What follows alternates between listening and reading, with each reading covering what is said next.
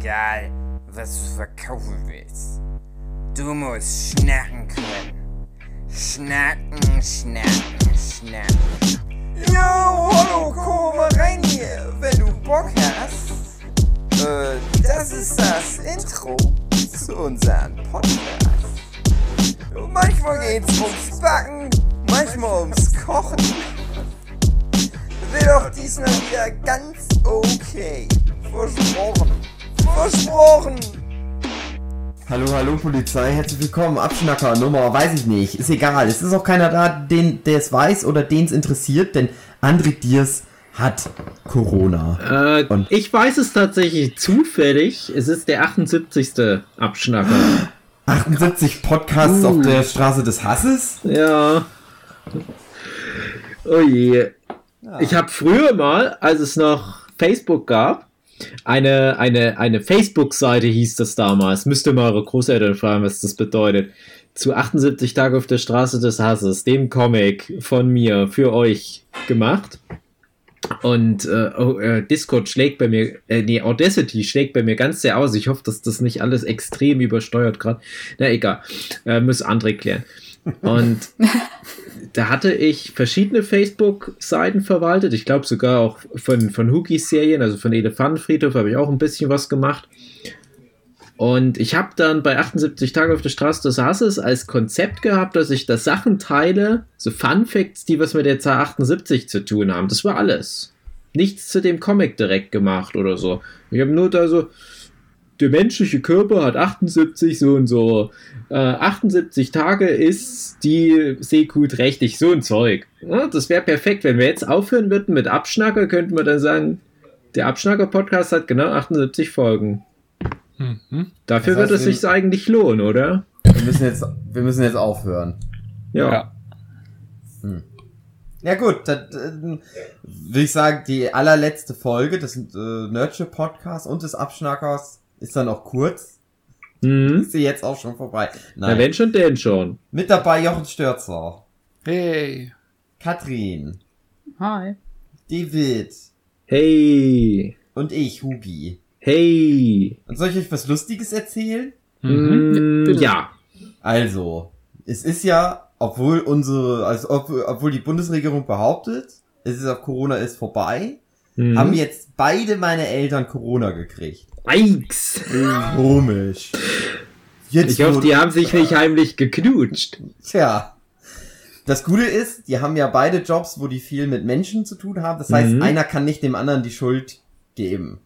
Mein mhm. Vater ist nämlich immer super schnell darin, dann zu sagen, ja, du hast, du bist schuld, weil bei dir habe ich mich angesteckt, aber er hat ja auch mit Menschen auf seiner Arbeit zu tun. Es kann also auch andersrum sein. Meine Frau, Tja. die äh, hatte gestern oder vorgestern noch eine Freundin getroffen, die sie jetzt schon seit Jahren nicht gesehen hat. Also genau wie Corona lief, haben die sich nicht mehr getroffen. Jetzt haben die sich das erste Mal seit langem wieder getroffen. Die Freundin auch komplett die ganze Zeit durch die Corona-Pandemie durchgekommen, weil sie auch unter anderem eine, äh, äh ein, eine Risikopatientin da in ihrem Umfeld hat, in ihrem familiären. So, jetzt waren die essen. Einen Tag später, oh, mir geht's nicht so gut. Also die, die Freundin von meiner Frau. Und heute auch. Positives Testergebnis. Hm. Naja, genau der Tag, als die sich treffen, der Anstecktag.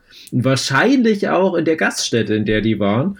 Aber Sue hat schon einen Test gemacht, ist noch negativ, fühlt auch nichts, aber wir sind jetzt echt am, am, am, am nur noch die Tage zählen, weil ich am Ende des Monats eine Ausstellung habe. Jetzt mache ich auch mal Werbung hier. In Traun in Österreich. Uh. Die wunderschöne Stadt Traun in der Nähe von Linz. Da habe ich eine Ausstellung zu Demon Mind Game, dem Manga von mir für euch. Mutig. Und da habe ich jetzt zwei Jahre immer wieder gewartet, bis die Ausstellung endlich mal starten kann. Also die ist seit 2019 in Planung. 2020 sollte die dann stattfinden. Die wurde dann halt ein Jahr verschoben, dann wurde die nochmal ein Jahr verschoben. Und jetzt steht eigentlich alles soweit in Stadtlöchern, aber irgendwie rechne ich ganz doll damit, dass ich mich noch mit Corona anstecke. Wahrscheinlich hm. wird das passieren. Ja. ja. Naja, mal gucken. Ansonsten sind alle herzlich eingeladen. 30. März 2022. Also für die Leute, die das jetzt hier später hören und denken, das ist immer live. Nein. äh, ja, trauen. Bestimmt Eintritt gratis und ich mal da was für euch. Ihr kriegt es dann geschenkt. Ja, irgendwie sowas werden wir da machen. Kommt doch mal vorbei. Ihr auch. Mhm. Katrin, Jochen, Ja. Ja, schauen wir mal. Ach, schade. Ich habe ja Demon Mind Game gelesen, also. Na dann, ja, das, da ist auch hinten wie so ein Gutschein drin. Das erlöst dich von der Pflicht, bei Dave zu irgendwelchen Veranstaltungen zu Ach. erscheinen. Gott sei Dank. Hm. Aber wir haben alle abgestimmt für den Max und Moritz Preis und da können ja die Zuhörenden auch mal noch eine Stimme. Ich habe für Eine kleine Apfel der Stimme abgeben. von Michael Wild abgestimmt beim Max Genau. und Moritz. Genau. Jetzt wird der große Zweikampf. Michel, ihr kennt ihn alle. Noch. Ich muss noch mal ganz kurz. Das, das zeigt bei mir ständig übersteuern an im Audacity Du und musst so ein bisschen das Mikrofon, das bisschen runter ja, machen. das ist schon extrem runtergedreht. Ich habe das Gefühl, so das gut. macht überhaupt nichts äh, aus. Ich mach mal ganz kurz hier hier das noch runter, Aufnahme, Lautstärke noch runter. Ich glaube, das, das hilft jetzt ein bisschen. ist immer gut, du bist jetzt einfach nur leise für Aufnahme- uns. Du musst es, musst es im Programm ein bisschen runterdrehen, Ja, ja. Mikro da. Ach, das ist ja blöd. Ach, Das ist alles blöd. Das Seit wir ja angefangen blöd. haben aufzunehmen, habe ich auch schon wieder Aussetzer in der Toll. Verbindung. Das ist ja blöd. Also ich hoffe jetzt einfach mal, dass das hier im Audacity jetzt. Hört ihr mich noch gut? Ja. Naja, irgendwie jetzt habe ich, glaube ich, so eine goldene Mitte. Äh, ja, was wollte ich da sagen? Genau. Äh, ja, der, das auch noch ganz kurz erwähnen, der Max- und Moritz-Preis. Der wichtigste, größte deutsche Comicpreis, den ich natürlich gern mal hätte, weil der noch fehlt. Ja, ich weiß, ganz schön arrogant, aber ich arbeite da seit vielen, vielen, vielen Jahren Das dran. ist da- nicht arrogant, wenn Ja, man ja, ich- Preis aber- gewinnen mag. Ja, Mhm. es ist halt, es ist schwierig, das so zu argumentieren, aber das war mal eins meiner großen Lebensziele seit, ach, seit sehr, sehr langer Zeit. Anfang des Jahrtausends habe ich mir das mal irgendwie so in den Kopf gesetzt, den Max- und Moritz-Preis, den möchte ich mal gewinnen. Und ich war schon ein paar Mal sehr weit. Also ich bin zum Beispiel mal du- durch die Jury nominiert worden und hatte dann aber in dem Jahr fast den Publikumspreis gewonnen, was komisch ist, weil eigentlich immer der Publikumspreis, der separat neben den ganzen Juryentscheidungen dann noch von halt, wie der Name schon sagt, vom Publikum festgelegt wird, der kommt dann am Ende nochmal eine finale Abstimmung zusammen mit den 19 Nominierten, die durch die Jury reinkommen. Und diese 19 Jury-Nominierten, ne, die haben da nie eine Chance gegen diesen einen Titel, der letztendlich über das Publikum noch eingereicht wird.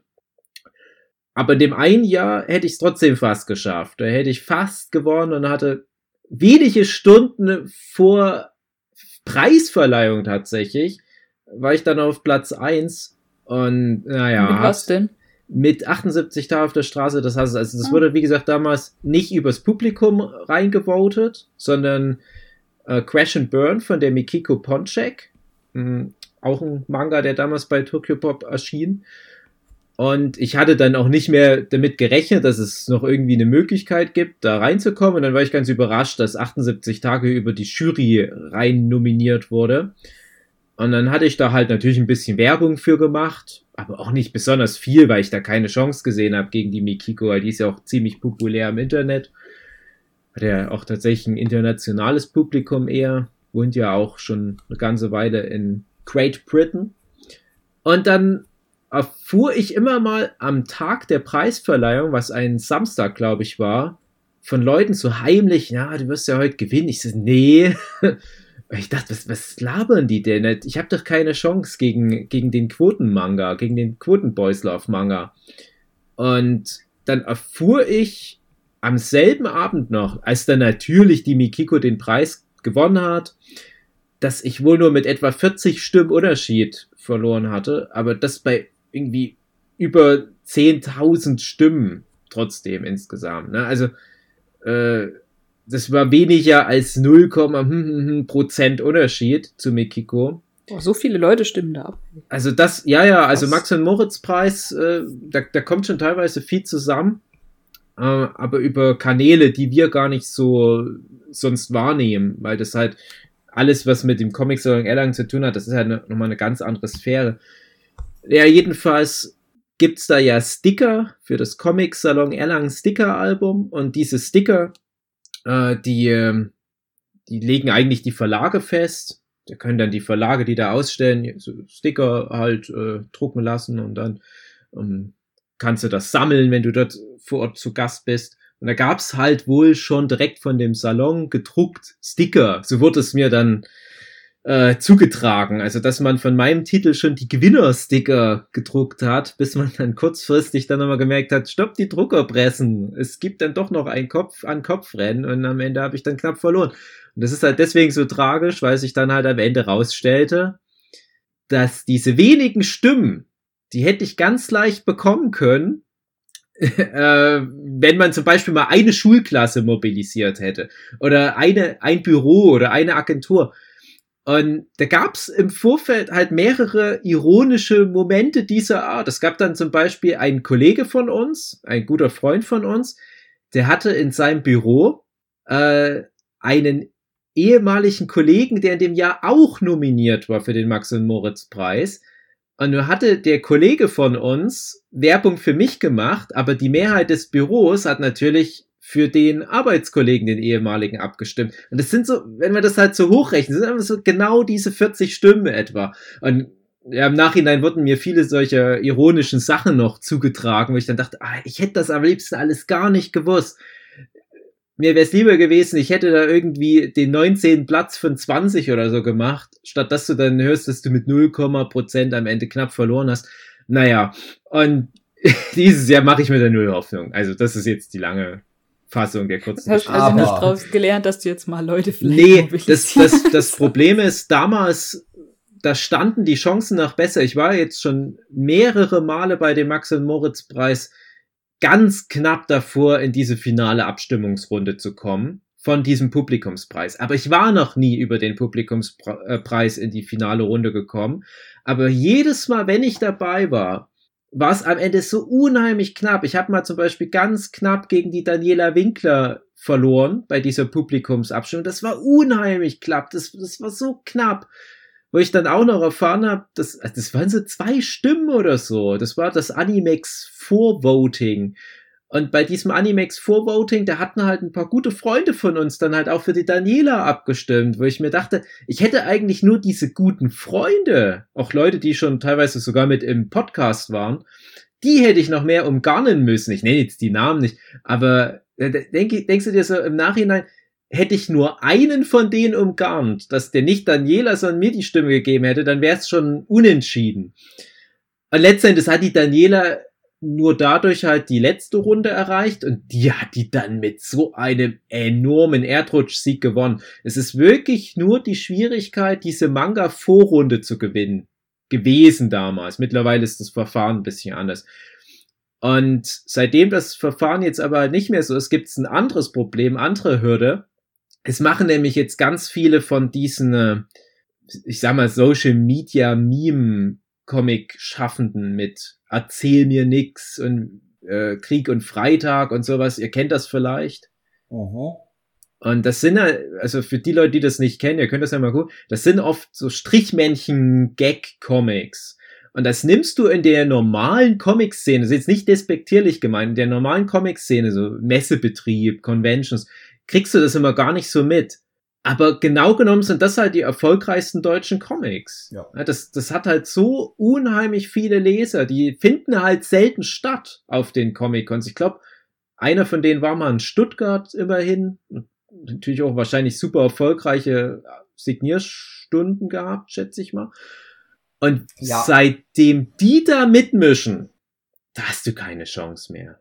Also das, das ist eine ganz andere Größenordnung. Naja, und es ist ja ganz trollig, dass da Michel und ich in der aktuellen Runde noch mit drin sind. Aber, also, das ist, also da ist eine Konkurrenz. Also, ich wünsche Michel alles Gute, ich wünsche mir natürlich auch alles Gute, aber das kannst du komplett vergessen. Das ist, also, nee, nicht gegen aber, die ganzen Strichmännchen, ja. So, Dave, ich habe eine Frage. Dieses Jahr chancenlos. Sehe ich genauso. Ja. Aber nächstes Jahr, du hast ja YouTuber-Connections und ich sag mal, die YouTuber, ob die dich da hinschicken wollen, sagen wir dahingestellt, aber die wollen ja vielleicht ihr Werk, dass das einen Preis gewinnt. Äh, tatsächlich, witzige Geschichte. Das wäre ja dieses Jahr der Fall gewesen mit dem Ach, German Let's Play. Jahr. Ja, das pass auf. Ja, nee, Ja, nee, kam das, das- letztes das- Jahr raus? Das kam letztes Jahr raus. Okay. Und der Anmeldezeitraum für den Max und Moritz Preis ist tatsächlich sogar für Veröffentlichungen, die noch in der Zukunft sind. Also es ist ganz verrückt, weil du beim Max und Moritz Preis theoretisch sogar Sachen einreichen kannst, die erst während des Comic-Salons etwa erscheinen. Indem du zum Beispiel Manuskripte Mm. hinschickst, die müssen noch nicht mal fertig sein. Also die sind ja sehr gnädig. Und das German Let's Play Buch wäre da dicke reingekommen. Problem in Anführungsstrichen aber, der Manu, also der German Let's Play, der mochte das nicht so gern, seiner Community damit auf den Geist zu gehen. Ja. Und ich verstehe das, weil ich finde das ja auch immer unangenehm. Das kennen wir ja alle, das Problem. Und wenn der das aber gemacht hätte, wenn der das nur einmal leise irgendwo getroppt hätte, natürlich wäre der jetzt mit nominiert. Und natürlich hätte der auch sehr gute Chancen, das Ding zu gewinnen. Ich würde sogar sagen, der hätte das Ding gewonnen. Weil, erzähl mir nix und Krieg und Freitag schön und gut, aber German Let's Play hat dann doch noch mal eine größere Reichweite. Mhm. Aber dieser sichere Sieg wäre dann halt über dieses so ein bisschen äh, schleimerische gekommen. So, ah, könnt ihr nicht mal bitte für mich abstimmen? Und das mochte der halt nicht. Und jetzt ist aber das Aber- Problem, die Leute, die das lesen, die wissen nichts vom Max und Moritz Preis. Das ist ja schon alleine der Manga-Szene immer Ja. so ein großes Fragezeichen. Und da käme ja jetzt genau meine Frage ins Spiel. Würdest du das denn wollen? Würdest du damit denn Mhm. dann den Max- und Moritz-Preis gewinnen wollen? Ja, Oder- also das, das ist tatsächlich eine Frage, die ich mir in dem Moment gestellt habe, als ich das Projekt noch gerade so angefangen hatte, sage ich mal. Weil ich wusste in dem Moment, als ich zugesagt habe, beziehungsweise als das so gerade losging, das wird ein Riesenerfolg. Das ist eine selbsterfüllende Prophezeiung und es wurde ja auch ein Riesenerfolg. Jetzt kamen auch gerade irgendwelche besten Listen raus für das letzte Jahr und ähm, das war zumindest in der Kategorie Comic Graphic Novel. Es wurde da nicht bei Manga mitgezählt, bei beim Bücherreport oder wie das heißt, äh, war es zumindest einer der meistverkauften Titel 2021. Ich kann aber jetzt gerade nicht genau sagen, auf welchem Platz es war. Ob es der erste Platz war, der, der dritte oder so. Irgendwo in Top 10 war es auf alle Fälle. Weil ich weiß noch, dass es halt sehr hoch platziert war. Dann muss man Geld ausgeben bei, bei dem Bücherreport, damit du die genaue Information bekommst. Und nee, das mache ich nicht. Naja. Aber es war halt dieser Riesenerfolg. Und ich dachte halt, dieser Riesenerfolg, der ist halt noch sehr weit fortführbar. Und ich bin eigentlich auch davon ausgegangen, dass das zum Beispiel bei dem Animania Award nominiert wird, wo es ja auch um Verkaufszahlen geht, wo das natürlich mit Abstand gewonnen hätte bei ja, Verkaufszahlen erstmal. Da ist es man aber ganz geschickt angegangen, hat wahrscheinlich gesagt, oh, aber das ist ja auch irgendwie so ein bisschen Comic, na, dann nominieren wir es mal nicht. Ja, das alte Problem. Und da dachte ich schon, das wäre beim Animania Award wahrscheinlich meine einzige Chance gewesen, den jemals zu gewinnen. Ich war schon fünf, sechs Mal nominiert, aber ich bin dann immer gegen so ein paar Stars der deutschen Manga-Szene angetreten, wo du dann keine Chance mehr hast, die Zabos oder die Nana oder so. Den Animania Award hätte ich dann aber super gerne auf die Art angenommen, weil der von vornherein ein Publikumspreis ist. Beim Max und Moritz Preis ist aber das Problem, dass der Publikumspreis ja nur so eine, so eine kleine Anbiederung. Eigentlich ist das ja ein Jurypreis. Es gibt da fünf, sechs Jurykategorien und dann irgendwann kam noch der Publikumspreis dazu. Und den Publikumspreis kannst du mit jedem Werk bekommen im Prinzip. Deswegen nicht, wie gesagt, nicht despektierlich, aber sowas wie diese ganzen Strichmännchen-Comics, die hätten es sonst super schwer. Und ich finde immer, dadurch ist der Max und Moritz Preis ein extrem guter Gradmesser für Qualität. Weil was da dann gewinnt, hat dann die Gunst dieser hochdekorierten Jury. Und wenn ich jetzt auf die Art den Max und Moritz Preis bekommen hätte, und dann auch noch für ein Werk, was ja äh, dann noch von so einem Team gemacht wurde, auch wenn es ein cooles Team war, aber ich hätte dann gedacht, ja, okay, jetzt hat man irgendwie offiziell diesen Preis mit bei Wikipedia drin stehen, aber was hat es mit mir zu tun? Auch wenn ich da über ein Jahr lang fleißig jeden Tag dran geschuftet habe an dem Comic, aber wenn, dann will ich das halt wirklich mal mit, ja, halt mit sowas wie 78 Tage gewinnen. Und dann warte ich halt auch gern jetzt nochmal. Dieses Jahr wird's auch nichts mit Demon Mind Game, gehe ich schwer davon aus, leider. Aber ich bleib da dabei. Irgendwann mal muss ich das noch hinbekommen. Das, das spornt mich auch an, das motiviert mich, in irgendeiner Form Qualität abzuliefern. Ich möchte auch mal einen Preis gewinnen. Mir hättest, egal welcher. hättest du gern den Maxwell-Moritz-Preis auch, Huki, oder wie stehst du zu dem? Ach ja, wenn, wenn dann, wenn schon, denn schon. Nee, mir wäre egal. Ich habe ja noch nie einen Preis gewonnen, außer mal so dritter Platz das- Manga-Talent. Das stimmt doch gar nicht. Du hast doch von der MMC das Ding gewonnen. Das, Ja, wow. na, ich weiß nicht, wie groß das damals war. Ich, ich weiß nicht, wie viele Leute da teilgenommen haben, aber ich Weißt fand du, was das der schon. Preis war? Dass man einen Manga veröffentlichen darf beim Comic Culture Verlag. Ja, den es das dann stimmt. nicht mehr gab. Ja, Was aus kriegt man denn, wenn man den Max und Moritz Preis gewinnt? Ein Wie viel Brot. Kohle.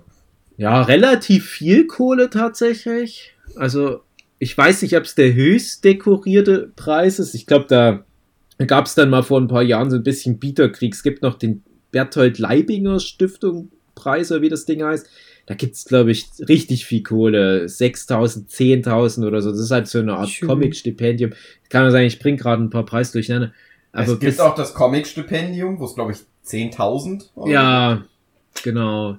Den, den, das Comic-Stipendium bekommt dann in der Regel immer so die erfolgreichsten deutschen Comic-Zeichnerinnen überhaupt, die das überhaupt nicht noch extra brauchen, aber naja, ist auch okay. Ähm, ja, aber Max und Moritz Preis war zumindest lange Zeit relativ hoch dekoriert. Es kann auch so Richtung 1000 Euro gewesen sein. Ich will jetzt nichts Falsches sagen. Aber der Max und Moritz Preis ist vor allem dafür bekannt, dass es da ein Leib Brot gibt. Aha. Hm. Ist doch viel besser als Geld. Ja, genau, weil das kann man essen. Äh, ja, und es gibt noch eine Münze. Und als unsere Freunde von Nico Nego, mit denen wir auch schon zusammen Podcast aufgenommen hatten, als die den mal gewonnen hatten, auch der Publikumspreis natürlich, in dem Jahr, wo es sehr einfach gewesen wäre, den zu gewinnen, hätte man sich da mal mit reingezwackt. Äh, da hatten die sich reingeteilt. Der eine durfte das Brot behalten, der andere die Medaille oder irgendwie so. naja. Ist das glutenfrei, das Brot? Wahrscheinlich nicht. Wahrscheinlich nicht. Das ist so ein Nichts richtig urisches, fränkisches Brot. Da ist bestimmt extra viel Gluten sogar drin. Ich weiß Da noch, dass Daniela damals das Brot dann an alle verteilt hat. Ja, genau. Jesus. Daniela hat es ja, glaube ich, 2012 mit Grablicht gewonnen, das Ding. Mhm, kann sein. Fand ich damals auch gemein, weil wir damals bei Delphinium Prince, nachdem ich halt gegen Grablicht in der Vorrunde verloren hatte, ganz knapp, wie gesagt, damals mit Blutrotkäppchen, da hatten wir uns bei Delphinium Prince dann ganz sehr ins Zeug gelegt, dass die Daniela das gewinnt. Da habe ich dann noch meine ganze Social Media Power in, in ihre Hände mitgelegt und habe dann gesagt, Daniela, komm, lass uns das Ding jetzt aber holen. Und die hat es dann halt so extrem, extrem krass dominiert, den Wettbewerb. Naja, und das hatte ja verschiedene Folgen. Das hatte ja zum Beispiel auch zur Folge, dass es dann aus dieser, ich sag jetzt mal, prätentiöseren Feuilleton-Comic-Berichterstattungsszene auch negative Töne gab, dass halt dann sich die Manga-Szene da so breit macht bei dem Publikumspreis. Das hat sie auch damals sehr gekränkt, gab es auch damals äh, jahrelang krass Stress zwischen verschiedenen Parteien. Und das andere Ding war, dass ähm, ja z- äh, 2012 ist, ach nee, nee, manche Geschichten be behalte ich jetzt lieber für mich. Und ich, äh, ich weiß nur noch äh, abschließend dazu, äh, es gab dann aber halt noch so ein schönes abschließendes äh, Feiern, dann, wo nochmal die ganzen Manga-Kids unter sich waren. Da ist noch diverses Zeug passiert mit auch teilweise ehemaligen äh, Podcast-KollegInnen. Und irgendwann gab es dann die Reste von dem Brot und die fingen dann schon an zu schimmeln, tatsächlich. Hm. Hm. Tja. Selbst mit dem Max und Moritz Preis ist nichts mehr los. Seit Ja. 2012. Und ich weiß noch, dass wir teilweise sogar Ameisen zu dem Brot gegessen haben. Ist kein Witz. Aber warum? Ja, weil das war irgendwie eine Delikatesse. Also das war nicht irgendwie, dass dort jemand Eis hat fallen lassen, dann kamen die Ameisen gekrabbelt und es waren irgendwelche gerösteten Dickarsch-Ameisen, hießen die sogar. Und, ach, das war unsere Form von Kultur, kultureller ach, Abend, den Preis feiern. Ja. Hast du auch Dickarsch-Ameisen mitgegessen, Jochen? Also ich weiß zumindest, dass die mal rumgingen. Ja, ich hab, ah. ich hab da reingehauen. Drei Stück oder so. Hab Drei ich Stück. Die haben auch nicht nee. gut geschmeckt. Nee, das war nicht Ameisen, das war irgendwie so ein. Wir haben schon an verschiedenen. Ja, ja. Also wir haben schon häufig ja. da Insekten. Ja, mit Flügeln gab's extra. Zubereitet und unzubereitet. Ja. So krass haben wir damals Party gemacht. Verschimmeltes Brot äh, Dickarsch-Ameisen wahrscheinlich noch Grillen oder was es noch war. Oder Heuschrecken mhm. halt. Naja. Aber Katrin, hm? möchtest du denn mal den Max- und Moritz-Preis gewinnen? Ja, wenn es da Geld gibt, mag ich das gerne haben. naja, wegen dem Geld macht man das dann wirklich nicht unbedingt primär. Ich weiß. Also klar, Aber schön das Geld. Du noch eine Frage. Ja. Weil du ja eh der bis der den wahrscheinlich dann doch nochmal irgendwann gewinnt. Was, also möchtest du denn unbedingt den Publikumspreis? Es gibt ja auch einen nee. Jurypreis. Nee, nee, ich möchte dann schon, also klar, wenn ich, wenn ich mal die Chance habe, den Publikumspreis zu gewinnen, ja, dann würde ich das auch ernst nehmen und würde nochmal ein bisschen Werbung machen, aber auch nicht so doll viel, ganz ehrlich. Äh, wie gesagt, ich glaube nicht, dass das jemals wieder abnimmt, dass diese ganzen Meme-Zeichner sich da jetzt da raushalten. Das wird nicht, also das, das, also die, die, die werden jetzt immer gewinnen, jedes Jahr. Hm. Und dann ist Und ja, glaube ich. Wie viele Beiträge eh sind da, sind da am Start zum ja, Anfang? Ich, ich, ich weiß, äh, also ähm, ganz am Anfang Open End. Also die erste Runde für den Publikumspreis ist ja immer Nominierung und für den normalen Preis oder für die normalen Preise, da wird halt das berücksichtigt, was die Verlage einreichen. Und mhm. dadurch ist es aber auch länderübergreifend. Also wenn jetzt zum Beispiel ein japanischer Verlag sagt, hey, wir haben ja zigtausend geile Manga, dann werden die natürlich auch entsprechend berücksichtigt, aber oft vergessen halt die Manga-Verlage auch, die geilen Titel einzureichen, habe ich das Gefühl. Und dann ist, äh, was, was mit der Jury passiert, das ist dann eh nochmal eine andere Nummer, aber bei dem Publikumspreis gibt's dann halt diese, alle dürfen nominieren, was sie wollen, Phase, und dann gibt's die Top 20. Das waren früher mal Top 20 pro Kategorie, jetzt sind es nur noch Gesamt-Top 20. Und da kommt dann, glaube ich, auch trotzdem nur ein Titel weiter. Also wirklich nur der eine Titel mit den meisten Klicks. Und da hast du dann, wie gesagt, keine Chance mehr, weil alleine dieses Jahr bestimmt von diesen 20 Nominierten so 5, 6, 7 dabei sind, die so Millionen Follower Richtung gehen. Also, machen wir uns nichts vor. ist keine Chance.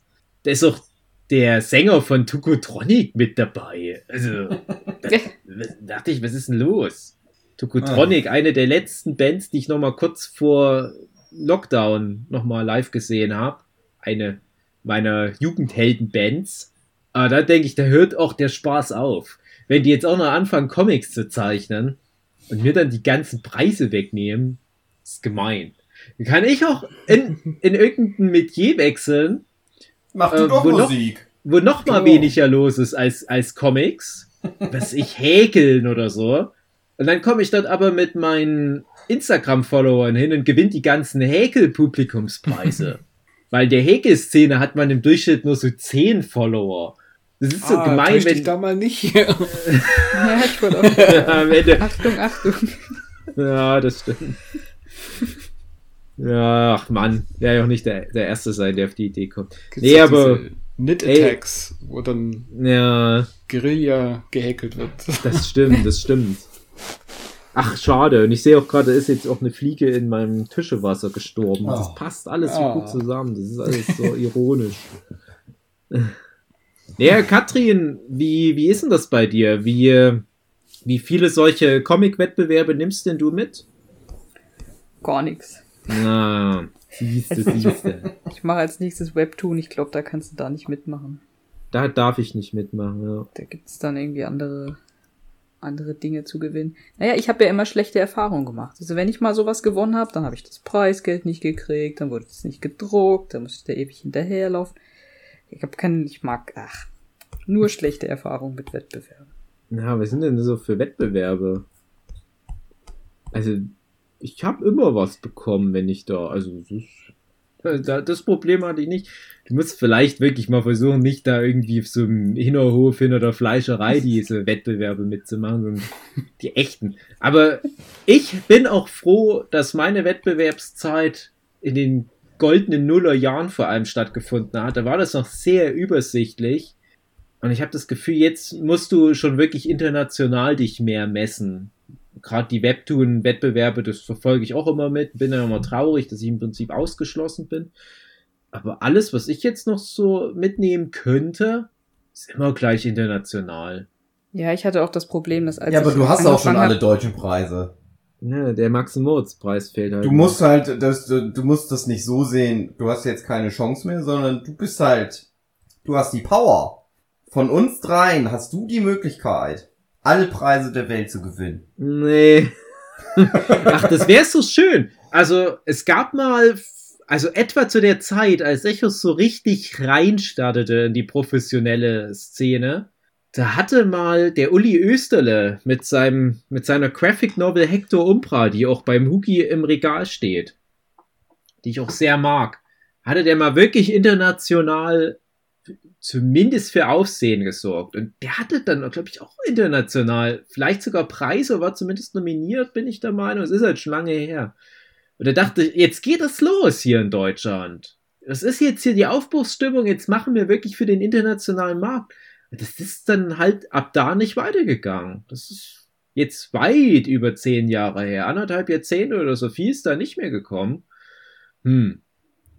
Ultraverse schreibt sich das ja auf die Fahnen, dass die äh, noch mal mehr jetzt wieder versuchen, gerade das ganze Manga-Zeug ins Ausland zu bringen. Da bin ich mal sehr gespannt. Gibt schon immer mal so ein paar Ausnahmefälle. Reinhard Kleist zum Beispiel, der hat, glaube ich, sogar mal einen Eisner Award gewonnen, aber das sind auch so deutsche Ausnahmekünstlerinnen. Hm, Das ist halt auch immer schwierig. Ich frage mich auch immer, ob, ob ich jetzt zum Beispiel noch mal die Möglichkeit habe, aufzuschließen zu so deutschen Comic-Szenen, äh, Megastars wie einem Reinhard Kleist, ne, Isabel Kreitz, einem Uli Österle und so weiter. Es wird, glaube ich, auch nicht leichter. Naja. Aber das sind Ich halt glaub, so die Sachen, Geilen Scheiß weiterhin abliefern. naja, ach, da geht's ja schon los. Wann soll ich denn das noch machen? Hm. Ich zeichne ja gerade, während wir quatschen, an einem Projekt. Das ist schon wieder was ganz Neues. Denke ich mir halt auch manchmal, wenn ihr wüsstet, was ich hier so zeichne, wie ihr das fändet. Also gerade Hugi, du. Denken wir mal, vielleicht ist besser, du weißt gar nicht alles, was ich so mache. Ich habe ja schon oft gesagt, wenn ich das Geld hätte, die Ja, ja, ich würde dir das, das alles es so. geben, dass du dann nur noch an so richtigen, an echten Comics. Ja, dann sag ich aber immer, aber, aber nur wenn ich dann die Garantie habe, dass du das Geld auch nutzt, um das dann noch erfolgreich zu machen. Ja, klar. Das ist halt das Ding, weil Wenn- gibt's, Einer von uns. Geld gehabt hätte. Oder sagen wir mal, wo wir uns kennengelernt hätten, wenn ich da Bitcoin-Millionär gewesen wäre oder irgendwie sowas. Dann hätte ich dir das so in die Hand gegeben und hätte gesagt, du musst den Plan erarbeiten, wie du, aber bestenfalls wir äh, ganz berühmt werden. hm, ja, ja, ich denke halt, ich habe die Geschichte ja schon mal erzählt, ich denke da halt an dieses, dieses Hip-Hop-Label, die das für Geldwäsche genutzt haben. Ja. dass dann halt so eine Self-Fulfilling Prophecy wurde, dass die ihre eigenen Platten gekauft haben oder wie das war und dadurch die Radiosender dachten, naja, gucke mal, das geht ja weg wie warmes Semmel, dann spielen wir das auch mal mehr im Radio. Und dann waren, wurden die wirklich erfolgreich. ja. Und ich glaube, genauso was musst du machen. Und ich glaube halt auch, wenn jemand richtig viel Geld hat und dann sagt, ich mache jetzt Comics. Und wenn man dann tatsächlich sogar als Basis ganz gute Comics hat, das ist ja dann fast schon wie ein Gewinn nochmal, äh, dann kannst du das wirklich durch so Bilanzfälschung ganz gut hinbekommen. Was heißt Fälschung? Du unterwanderst halt einfach das System, dass du halt wirklich so großkundenmäßig sagst, ich bin ein Comichändler, ich würde gern bei Ihnen 20.000 Mal dieses Buch kaufen. also beim Verlag zum Beispiel oder direkt in der, in der Buchhandlung noch besser. Ist doch top. Also dann, dann bist du direkt. Das, das ist halt auch gängige. Das ist auch gängige Praxis in verschiedenen.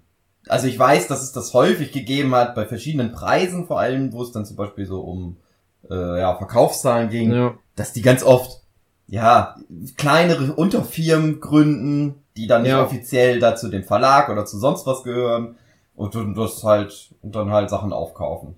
Genau, also ich weiß das halt auch, wie du sagst, von so Preisen, wo es um Verkaufszahlen geht oder um die, die deutschen Singlecharts, weiß ich noch. Es gab da mal einen großen Eklat, weil die ehemalige DSDS-Sängerin aus der ersten Staffel Grazia, wer kennt sie nicht mehr? Grazia.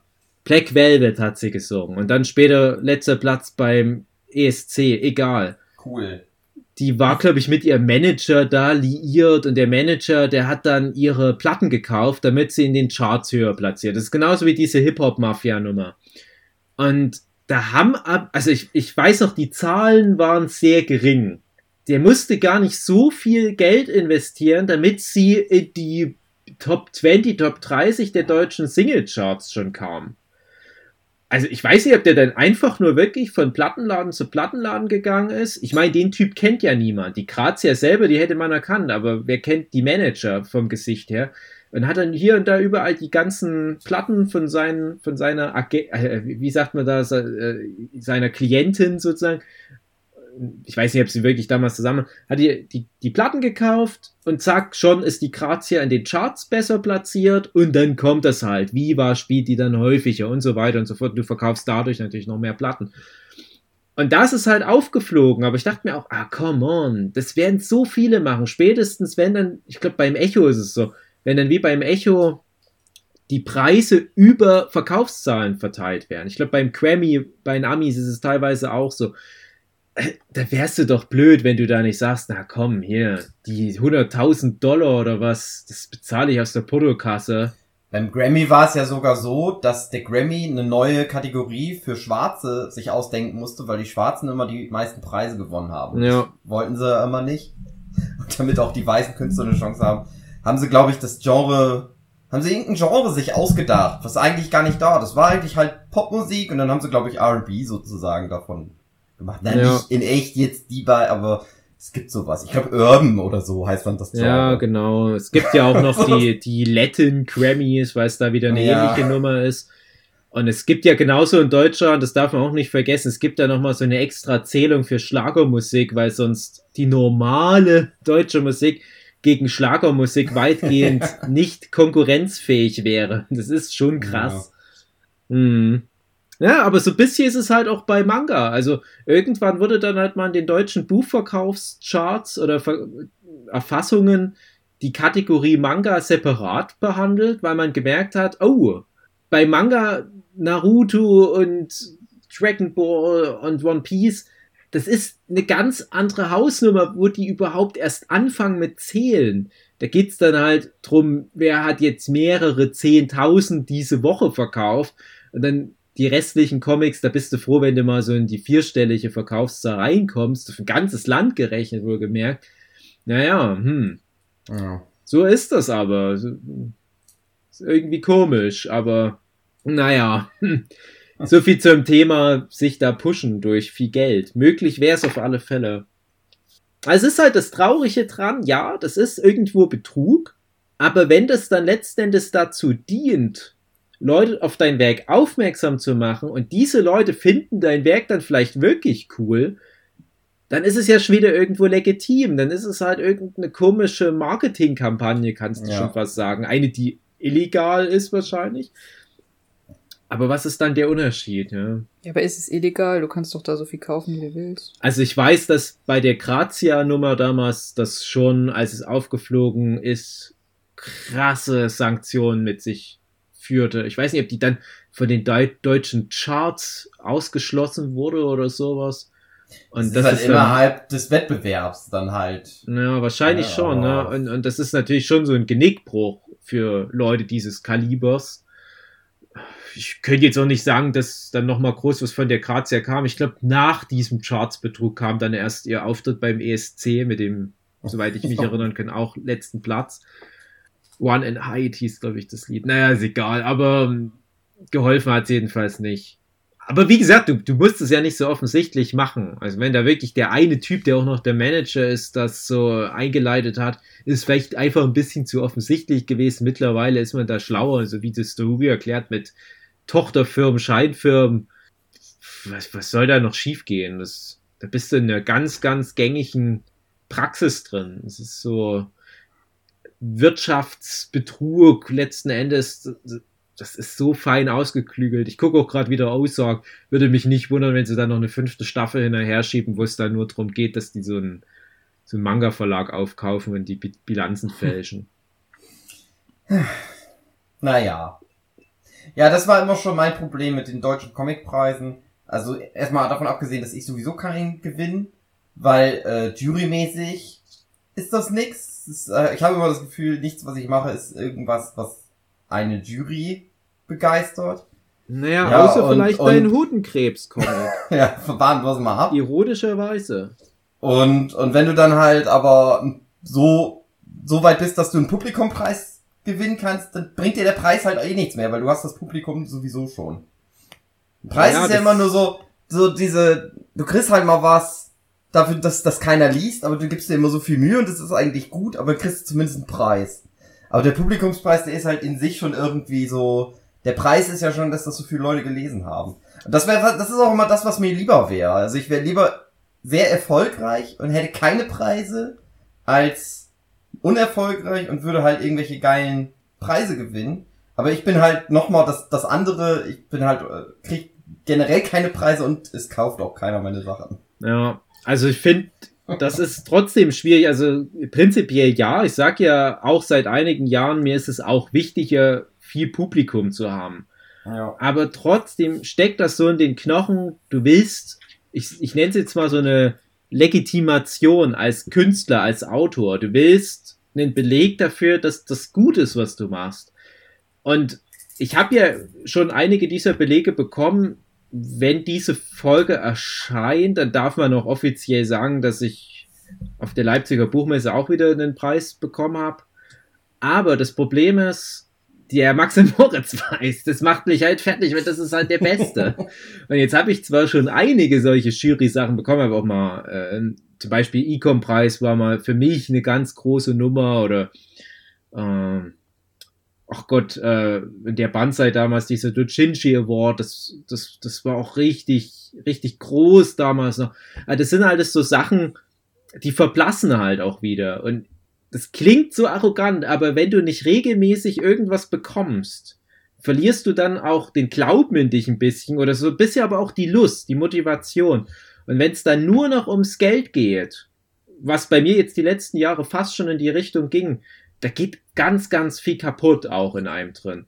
Und jetzt kam halt mal wieder ein Preis, halt wie gesagt, über die Buchmesse und das hat mich jetzt doch wieder gut gepusht. Nur kurz, aber das habe ich mal wieder gebraucht. Davor war, glaube ich, echt der letzte Preis, dieser German Influencer Award, wo es aber auch nicht so richtig um, um meine Comics ging, sondern um mein Instagram-Profil oder was auch immer. Naja, aber bei dem ähm, Publikumspreis ist halt das Ding, ja, klar, das ist, das ist halt einfach nur noch mal ein Beleg, dass du eh schon viele Leute hast, aber für die Leute, die da jetzt sich die Publikumspreise holen, Krieg und Freitag, erzähl mir nichts und so weiter, für die ist das vielleicht die einzige Möglichkeit, in so eine Richtung diese Preise zu gewinnen. Und ich glaube, für die Leute ist das ein richtig krasses Statement. So dass die sagen, hey, ihr nehmt mich vielleicht nicht ernst, ihr Feuilleton-Menschen, mit meinen Strichmännchen-Comics. Also ehrlich gesagt, äh, glaube ich, dass die sehr wohl vom Feuilleton wahrgenommen werden. Ja, doch, also die meisten schon, mittlerweile vor allem. Ja. Ähm, und, und das ist halt aber genau der Punkt. Also, dass du da halt immer mal wieder so ein Ausrufezeichen setzt. Ich glaube, für die Leute ist das richtig krass. Ich glaube auch, dass die das richtig hart abfeiern, dass die sich da auch richtig Mühe geben, da ihr Publikum zu mobilisieren, damit die diese Preise gewinnen. Weil die ja trotz allem auch Comiczeichner sind, sich als Comiczeichnende sehen und natürlich wollen die auch diese wichtigen, relevanten großen Preise gewinnen. Und ja, das, es ist, es ist echt schwierig. Also ich, ich finde halt, als, als Legitimation, dass man auf einem richtigen Weg ist, ist das schon wichtig hin und wieder mal. Und ich habe zum Beispiel auch für den ganzen Quatsch, den ich mache, was im Prinzip das ist, was auch ein Hugi macht. Die ersten großen Preise, die dann kamen, die gingen auch so mehr über Publikum. Ich habe ja damals 2011 den Sondermann-Preis gewonnen. Das war ja damals einer der drei großen Comicpreise in Deutschland. Den habe ich ja für Entoman bekommen. Und da hatte ich damals noch das Gefühl, dass Entoman komplett nicht wahrgenommen wurde von, ich sage jetzt mal, dem höheren Bildungsbürgertum in der Szene.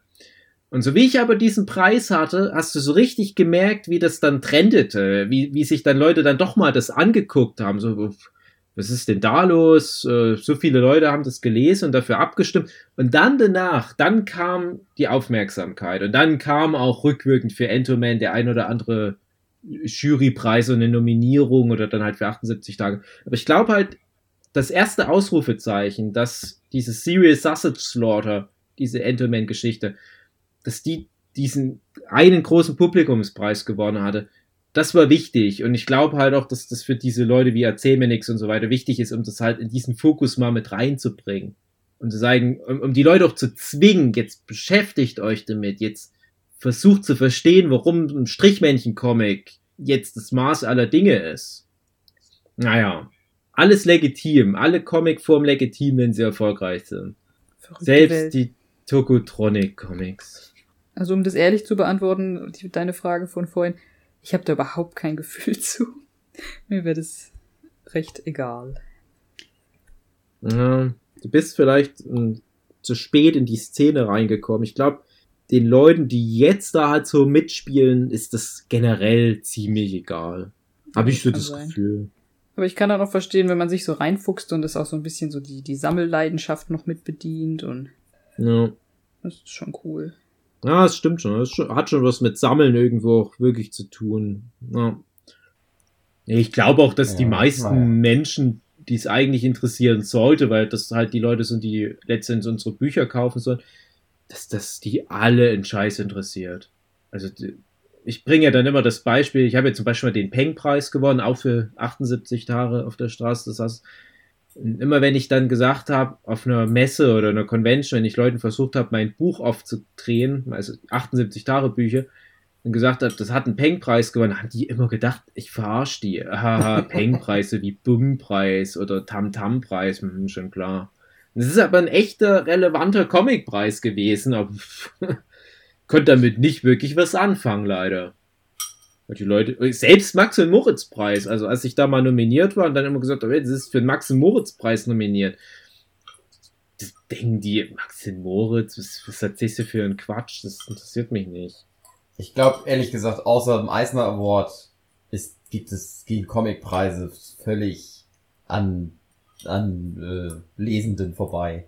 Ja, aber selbst in Deutschland, selbst in der, vor allem der Manga-Szene, ein Eisner Award geht den auch am Arsch. Ja, selbst, das aber alles das macht, das ist ja zumindest mal in den Nachrichten oder so. Also das ist, ja. das ist zumindest das, da sagen dann die Leute, ach ja, das habe ich schon mal gehört. Ja, das Und alles stimmt. andere ist so, pff, interessiert keinen ja. so richtig. Das wäre zumindest meine Hoffnung, weil ich glaube, das war halt das Ding, was, was der Reinhard Kleist gewonnen haben könnte, der Eisner Award, als wahrscheinlich einziger Deutscher. Bin ich mir jetzt nicht hundertprozentig sicher, aber irgend so eine Nummer war das. Ja, ist echt schade, ja. Echt schade. Aber man kann äh, ja jetzt ich, sogar bei den Shonen Jump Awards mitmachen seit einigen Jahren. Also ja. kann man sich direkt mit den echten Japanern messen. Ist das nicht jetzt auch eigentlich gerade wieder? Läuft das nicht gerade wieder? Hm. Irgendwas läuft doch, doch da immer. Der ist doch, äh, glaube ich, auch. Immer unregelmäßig wird er doch, glaube ich, immer mal wieder ausgeschrieben. Ja. Also mir sind äh, Preise egal, aber äh, nur welche nie welche gewinnen. Ja. Und dann äh, tut es mir nicht ganz so weh. Und wenn ich nicht mir selber einreden würde, dass mir das egal ist, dann würde ich wahrscheinlich gar nichts mehr zeichnen. Dann würde ich nämlich aufgeben. Ja, aber ich habe dir ja mal den Jochen Stürzer Award verliehen und das muss auch reichen ein Leben lang. Ja. Hm. Naja. So. Aber das ohne Mist ich habe ja gerade das erzählt, dass die Leute mir dann teilweise nicht glauben, dass der Peng-Preis existiert. Wenn die Leute aber manchmal auf einer Convention so einen Elefantenfriedhof, ich glaube Band 4 ist es, in die Hand nehmen und da steht dann hinten drauf, dass das den Jochen Stürzer Award gewonnen hat in der Kategorie Bücher, die Jochen besitzt. irgendwie glauben Leute, dass das was ist. Klar haben die das noch nie gehört. Zweifelsohne, aber die haben auch noch nie von dem Max-Moritz-Preis gehört. Mhm. Und für die ist das irgendwie wie eine Information. Ne? Also, wenn man das jetzt nur groß genug noch ausbreitet und noch ein paar anderen Sachen so spaßenshalber den Jochen Stürzer Award verpasst, dann ist das halt echt. Wir wollten ja auch schon mal einen Delphinium-Prinz-Preis Mhm. machen, weiß ich. Genau, das, das scheiterte nur aus meiner Sicht daran, weil das ja so auch recht Manga-zentriert sein sollte, dass es einfach nicht genug gute deutsche Manga gibt. Also Ja. traurig das ist. Mittlerweile ist es bestimmt anders, damals war es nicht so. Also ich habe da wirklich geguckt, wen, wen könnte man überhaupt nominieren. Ich fand dann aber alles so, hm, ach nö, das nominiere ich jetzt nicht, ach, nur weil es da ist, ach nee. Ja, dann habe ich halt irgendwann aufgegeben und habe dann gar nicht mehr Ausschau gehalten. Mittlerweile ist die Szene natürlich viel professioneller und ja, jetzt könnte man das nochmal ver vergeben, den Preis. Also ich finde das Jochen ja auch nichts, Stürzer weil ich kann mir Preis nicht selber einen Preis klingt geben. total überzeugend. Ja, das ist es halt, ne? Das klingt wie jemand, der existiert. Das, wer, wer ist Ser- dieser Will einfach, Eisner? ne? Kennt auch niemand. Aber irgendwie, hm, Will Eisner, das könnte jemand sein, der schon mal was mit Comics gemacht hat. Das ist ja eh so bei den Preisen, die sind ja so viel wert, wie die Leute einfach einen Wert reinlegen. Ja. Ja. Mhm. Also, Das ist Klar, wie mit der Kunst und genau deswegen gefällt mir Ja. das nicht so. ja. kann ja tatsächlich jeder irgendwelche Preise vergeben und ja, die werden halt, sind dann halt uninteressant für alle die Leute, die sich nicht dafür interessieren. Aber ja, wenn man dann halt sagt so, oh, hm, der Preis, der bedeutet mir was, dann Ja. kriegt er tatsächlich, also einfach nur durch die Macht, dass man dran glaubt, kriegt er einen Wert. Das stimmt. spannend. Da vergieße ich direkt ein Tränchen. Ja, das ist es halt. Wer weiß, was die sich für eine Betrugsmasche ausgedacht haben, als die sich damals in 30er Jahren oder so mal die Oscars ausgedacht haben. Mhm. Und dann auf einmal frugten mehrere Leute, was, was ist denn das so richtig mit den Oscars? Hm. Ich habe gehört, dein Kumpel, der hat von dir zwölf Oscars verliehen bekommen. Wie kann ich denn da nächstes Jahr auch mich um die Oscars mitbewerben? Ja, jetzt, paar Jahre später, mittlerweile kennt man's. Ja, aber das ist ja tatsächlich das. Ähm, das war ja die letzten 50, 60, 80 Jahre war das ein richtig großer und bedeutender Preis und mittlerweile, wenn man sagt so, oh, der ist jetzt ein Oscar-nominierter Film, dann rollen doch alle mit den Augen und sagen so, ey, ja, komm, was bedeuten denn die Oscars heutzutage noch? Aber selbst da, ne, wieder das Thema Legitimation. Ich glaube, dass das jedes Jahr diesen ganzen Blockbuster-Regisseurinnen einen Dolch in den Rücken jagt, wenn die merken, oh, guck mal hier, eine Milliarde Einspielergebnis, zwei Milliarden, aber wieder nicht für die scheiß Oscars nominiert. Und weißt du noch, Jochen, wie ich gesagt habe, die Prinz von Samunda, zwei Leute, die haben sich richtig ein Bein verrenkt, um für einen Oscar nominiert zu werden, sind für einen Oscar nominiert dieses Jahr. Ich weiß nicht, warum dieses Jahr, nicht letztes Jahr, weil der Film kam ja schon davor raus, also vor den 2021er Oscars, aber sind jetzt dieses Jahr nominiert. Und dann sage ich auch, ja, auch zu Recht. Aber die haben halt dann, ja, wahrscheinlich halt das auch so ein bisschen als Vehikel mit genutzt gleich. Irgendeinen Quatschfilm gemacht mit halt Eddie Murphy und, und seiner 80er Jahre Rolle, aber halt ihre Profession da so krass versucht mit reinzubringen, dass es halt eine Oscar-Nominierung geben muss. Und ich glaube, das geht ganz vielen Leuten in Hollywood so, dass die sagen, ja, da ist es halt jetzt nur ein shitty Superheldenfilm, aber ich will trotzdem dafür eine Oscar-Nominierung. Das ist ja das eine Ding, ob ich damit zwei Milliarden Box-Office reinhole, aber ich will die Nominierung haben. Und ich glaube, das ist schon ein krasser Anreiz immer noch. Und es ist ja dann jedes Mal auch der Aufschrei, was, Endgame, äh, oder was weiß ich, was für ein Marvel-Film hat keine Oscar-Nominierung als bester Film. Was ist denn hier los? Ähm, Sehe ich teilweise auch ein. Also. Dafür ja, gibt's ja diesmal einen Publikums-Award. Ja, ach Gott. Und das andere, das sind halt diese, deswegen nennt man sie ja auch Oscar-Bait-Filme. Ja, also wenn du das wirklich drauf anlegst und wenn du wirklich sagst, ja, ich krieg allen in der Arsch, damit ich jetzt auch mal diesen Preis gewinne, ja, okay. Das ist halt schade, dass es halt da anscheinend so eine krasse Politik hinter den Oscars gibt. Ich habe Mhm. mich die letzten Jahre sehr ausführlich mit den ganzen Nominierungsphasen beschäftigt und die werden ja auch jedes Jahr wieder ein bisschen angepasst und ähm, alleine dadurch, dass die Academy immer wieder umstrukturiert wird, um irgendwelche Quoten zu erfüllen, was auch richtig ist.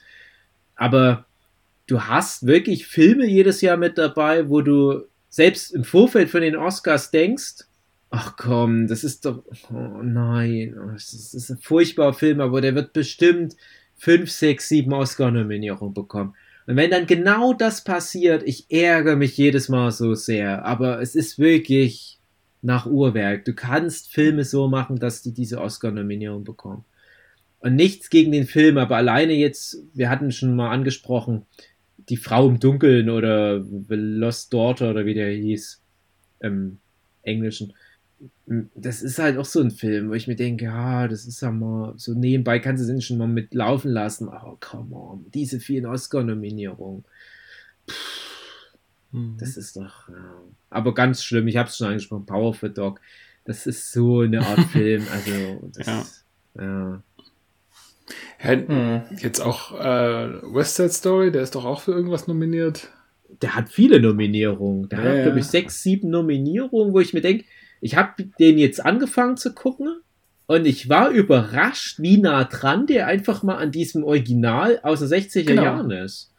Also der, der ist eigentlich Puh. komplett unnötig. Ich meine, klar, hat jetzt tolle neue Kamerafahrten und es ist alles wunderschön inszeniert. Das ist halt ein Steven Spielberg-Film, okay. Aber der bringt ja überhaupt nichts Neues in die Ja.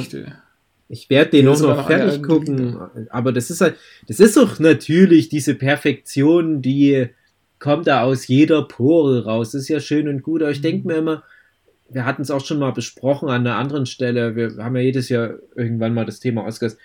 Aber früher ging es bei den Oscars mehr um Innovation. Das, da hieß Mhm. noch oft die Preise irgendwas mit Achievement in.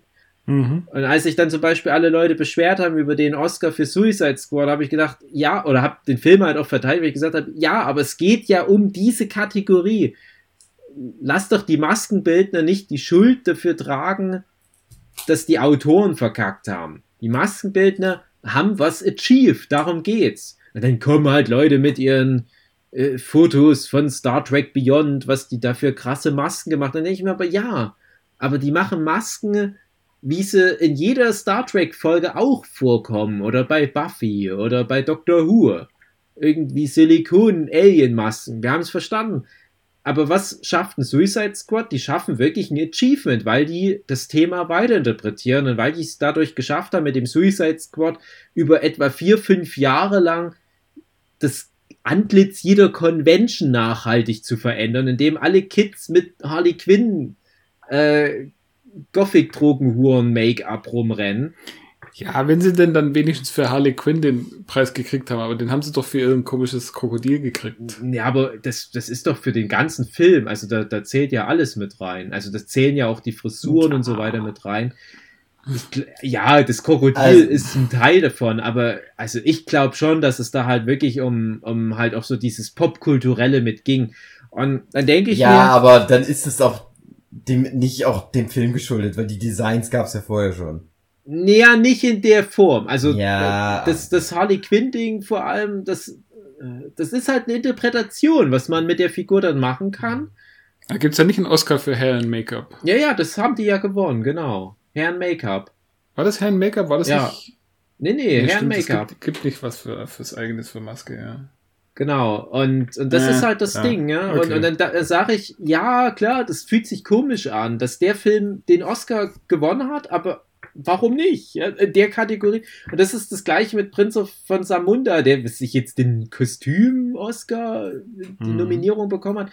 Da sage ich mir, ja, aber dann noch völlig zurecht. Es ist doch scheißegal, wie der restliche Film ist, aber der könnte auch die Kostümleute nichts dafür. Aber die haben was achieved. Die haben sich da wirklich kreativ sehr ausgetobt. Und dann gucke ich mir zum Beispiel den Power of the Dog an denke mir, der hat gar nichts Innovatives, der Film. Er hat aber zwölf Nominierungen. Der hat einen angedeutet schwulen Cowboy, Ja, hat man auch noch nie. der dann von einem Autisten umgebracht wird. Ja, ja okay, Yeah. doch. Zwölf Spoiler Oscars übrigens. nominiert. Hm. Naja. Gott, ey, das sind so, naja. Aber bevor das jetzt hier noch weiter abdriftet. Ich hatte Ja. bis zur Minute 54 gedacht, ach, das ist eine schöne Folge über den Max- und Moritz-Preis. Ne, jetzt ging es noch mal ganz viel um Oscars, aber zumindest, aber das passt ja äh, auch irgendwie rein. Wollen wir, wollen wir Schluss machen jetzt? Na klar. Sagen wir eine thematisch halbwegs kohärente Abschnackerfolge aufgenommen. Schade.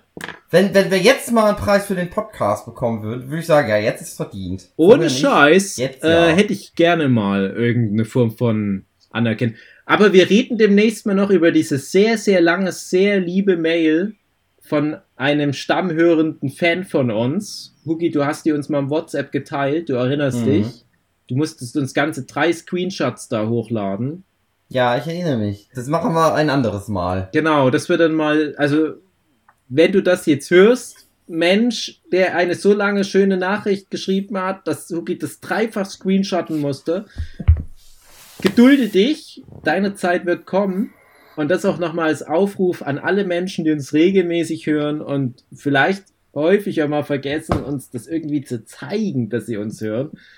The time is now. Äh, lasst uns wissen. Und ganz kurz noch abschließend, vielleicht auch ganz schön, ich habe es schon in die WhatsApp-Gruppe geschrieben, aber wir waren jetzt endlich mal wieder relativ hoch in den iTunes-Charts durch die äh, attraktive Mischung Hodenkrebs, Putin und Batman. Das hat's gebracht. Also vielleicht konzentrieren wir uns in Zukunft auf die drei Themen. Mhm. Vielleicht kann ich ja meinen äh, Urologen austricksen und der nimmt die andere Seite auch noch ab. Ich dachte, dass er, dass er dann ein Teil des Podcasts wird, aber ja, die andere Idee ist auch gut. ja gut, liebe Zuhörende. Äh, ich hoffe, die Audioqualität war nicht zu schlecht. Ich hoffe, äh, ja, stimmt alle für den Max- und Moritz-Preis ab. Kann, kann man das noch, wenn man, wenn das jetzt Sonntag rauskommt? Ja, Noch ja, das geht Abstimmung? relativ lang. Also merkt Stimmt euch ab für der Welt Barbar ab. Mhm. Oder für Dave. oder für mich. Ja, die werden alle mit gutem Willen da rangehen, unsere Hören, dann sehen die aber, das Erzähl mir nix nominiertes Ja, und stimmt, nicht lustig und ab. das von dem Tokotronic-Sänger und dann werden die ganz schnell abgelenkt sein. Na gut. Alles Macht's gut. Macht's gut, äh, habt eine schöne Woche. Äh, wir hören uns, wir hören uns dann. Tschüss. Tschüss. Tschüss.